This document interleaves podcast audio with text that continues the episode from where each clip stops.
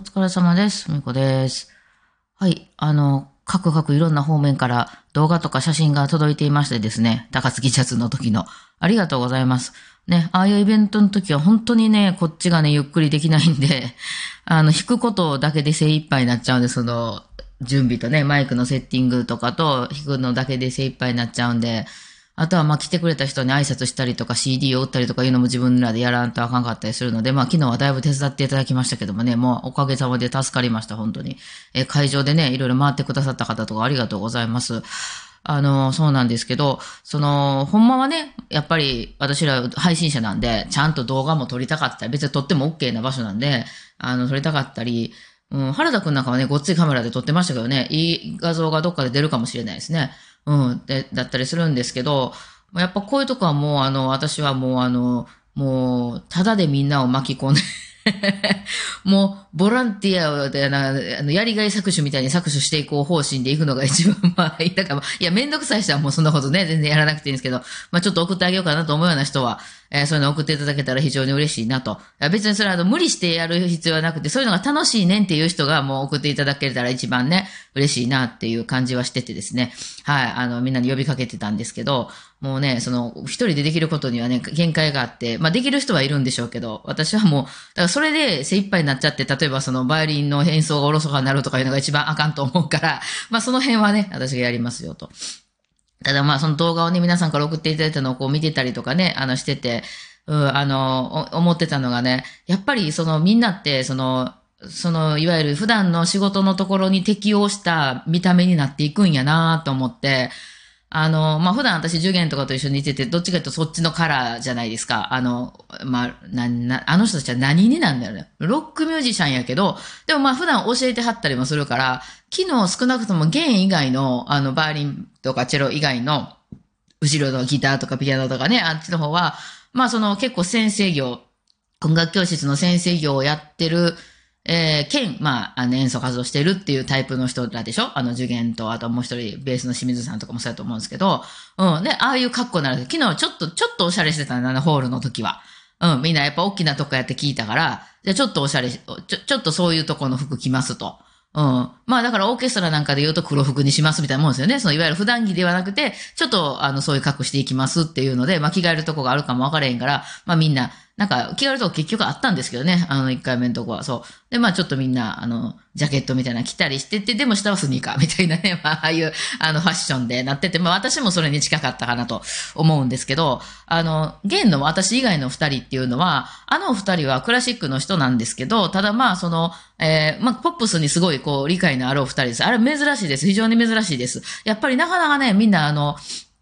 クラシックっぽくなっちゃったりするので、ポップス弾いてる時でもね、ポップスの譜面をお渡ししても、あの、クラシックもなんか、プンプンクラシックしかしてきちゃうみたいな。まあ、それが、それこそが、その、いわゆるロックミュージシャンは何弾いてもロックになるぜ、みたいな感じで、クラシック奏者は何弾いてもクラシックになっちゃうというのが、まあ、それが、それがまあ、一番ね、あの、理想なのかもしれないですけど、まあ、私とかは結構、なんかいろんなジャンルをやるっていう、それっぽくやるっていう。だからその、そっちの、専門の人からしたら、いや、なんかこんな、こんなんでクラシック弾いたとか思わんといてくれとか、こんなんでロック弾いたと思わんといてくれっていう演奏かもわかんないけど、まあ、いろんな演奏するよっていう感じなんですけど、まあ、あのお二人は今回ね、手伝ってた、くれてた横田さんと米田さんとね、お二人名前が似てんのよ。あの、横田恵美さんとね、米田恵美さんなんよね。うん。で、あの、えっ、と、それで二人は、まあ、あの、それこそ米田さんなんかその前の日まで、あの、博士さん、博士太郎さんのツアーでね、入って、入って回ってたっていうぐらいから、そういうポップス的な要素はすごく理解があるんですよ。で、なんですけど、あの、まあ、会場に来ていらっしゃった方とか、写真見てくれた方とかわかると思うんですけど、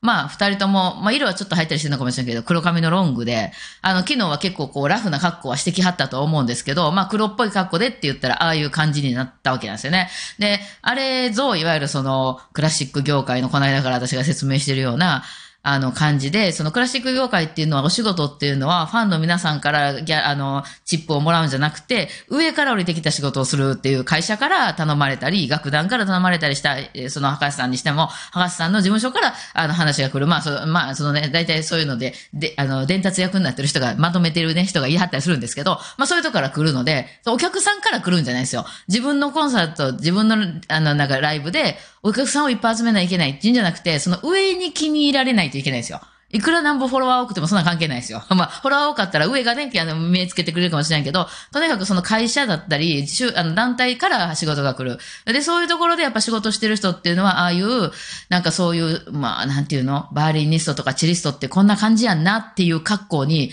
やっぱり寄せていかざるを得ませんわね。やっぱその、例えば銀行員が、まあ、昨日のツッツみたいな発行してたら、ちょっとやっぱ君、君ちょっとってなるじゃないですか。だからそういうのと一緒で、あのー、やっぱそういうのに好かれるというか、そういうところで浮かない格好っていう風になっていくんやなと思って。えー、ちなみにあの二人は、二人ともね、まあ、たまたま、あの、髪の長さとかまあ、たまたまなんですけど、ロングの黒髪でお二人とも英語普通で喋れます。はい。なんかそういう感じなんですよ、やっぱね。うん。で、だから、だからね、その、私もその、ね、え、はがさんの、あの、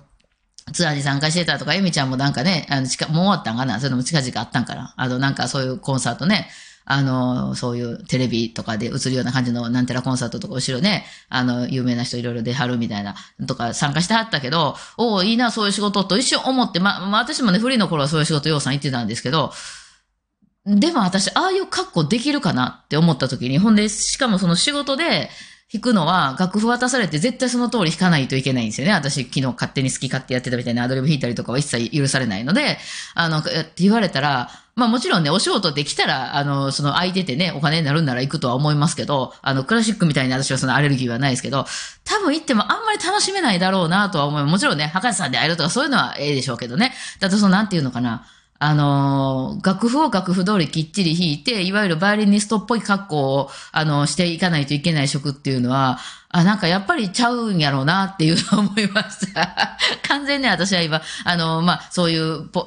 き勝手やってる自分のお客さん読んでなんぼっていうミュージシャン兼配信者の見た目ですよね。えー、YouTuber とかでアホみたいに派手な格好してるじゃないですか、みんな。あれはでもそういう、なんかもう、YouTuber ってこういうやつみたいなね、その、あの、あるじゃないですか。ちょっと結構みんな派手な格好してたりするみたいなね。なんかそういうとこにどうしても行か、行ってしまいますよね、みんなね。で、それが、まあ自分の中でしっくりしてるっていう風になってくると、まあ私は今すごい楽なんで、まあ昨日とかもうろうろしててめちゃくちゃ楽でしたね。なんかこう、やっぱ人前で弾くときは、例えばその、バイオリンの世界で生きてくると、やっぱり本番っていうのは、あの、なんていうの、いう衣装っていうのは、まあ、ドレス。あるいはドレスじゃなくても、まあ、もうちょっとその、カジュアルな場所、ね、カフェで弾くとかやったとしても、ちょっとこう、綺麗なワンピースとかね、うん、あの、着ていかないと、あのちょっと肌が結構、こう、ノースリーブで、みたいなやつとかを着ていかないといけなくて、もちろん足はヒールで、はい、っていうような感じが多かったから、まあ私もその大人になって、え、どんな服着ていったらいいですかって言ったらみんなそんな格好してるからそうなんやと思ってそういうの聞いたら、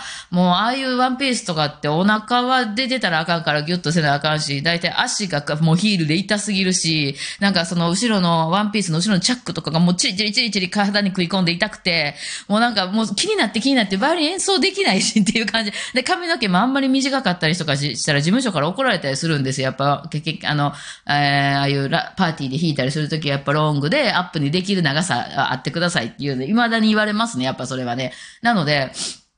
あのまあ、今の状態やったら、例えばウィッグつけるとか。で、またそこ、首のとこに髪の毛がこう、つくとかいうのがもうちょっと痒くて痒くて耐えられなくて、なんかそういうのを、でも、そう、そんな、そんなわかんない。みんなそんな格好してるし、そういう風にしないと仕事は来ないみたいやから、頑張ってそういう格好してたんですけど、なんかとにかく体中あっちこっち痛いし、痒いし、気になるし、もうなんて、バイオリン演奏してるの、家で演奏してるのってすごい楽しいのに、なんで本番ってこんなにしんどいんやろうと思ってたんですよね。で、初めてなんか誰かのね、も、もはや今つながりもないですけど、どっかのロックバンドでバイオリンを弾くみたいになった時に、あのブーツでね、出て、みんななんかちょっとトレーナーみたいな感じの服とか T シャツとかそういうのでやった時に、え、すごい楽家で弾いてるみたいと思ってめっちゃ楽しいと思ったんですよね。結構そういうの大事でね。だからその、ああいうドレスを着るのが好きっていう人もいるじゃないですか。あの、ちっちゃい子供とかでもドレス大好きっていう子いますよね。ハロウィーンとか言ったら何着るって言ったらお姫さんみたいなドレス着るっていう人いますよね。うん、私あの結婚式とかでもだいぶ拒絶反応は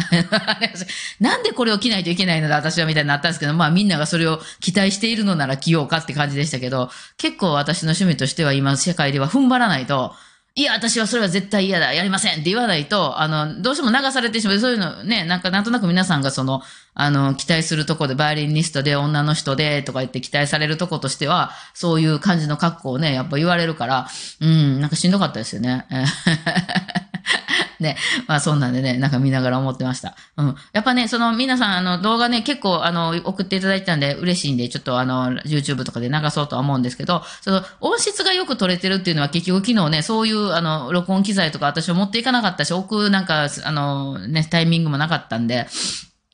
ほんまはね、お客さんのど真ん中で、あの、音響を取るのが一番お客さんに向けて落とし上げてるんでね。まあ、そうやね、ラジオトークのライブが、まあ、比較的ちょっとマシやったかなって、あのスマホで聞くにはね。うん。ただそれをまたその動画とかに載せてしまうとまたちょっと音悪くなるなと思ってさっきちょっと聞いたり、ちょっと編集してみたりし始めたんですけど、うん、あかんなと。まあだからラジオトークをラジオトークで聞く、ラジ昨日のあの、あれをね、ライブを聞くっていうのが一番音的には綺麗だったかなと思いますね。うん。で、まあ、昨日はその、ラジオトークさんのあの、前半のデラックスの方は、まあ、私の譜面台のすぐ横にラジオトークを置いて、もそこでスマホからもそのまま録音していたので、まあ、スマホの方が勝手に大きくしたりちっちゃくしたりしてましたけどね。はい、あの、やってたので、その私の後ろに、あの、ツッツがいてね、ピアノの。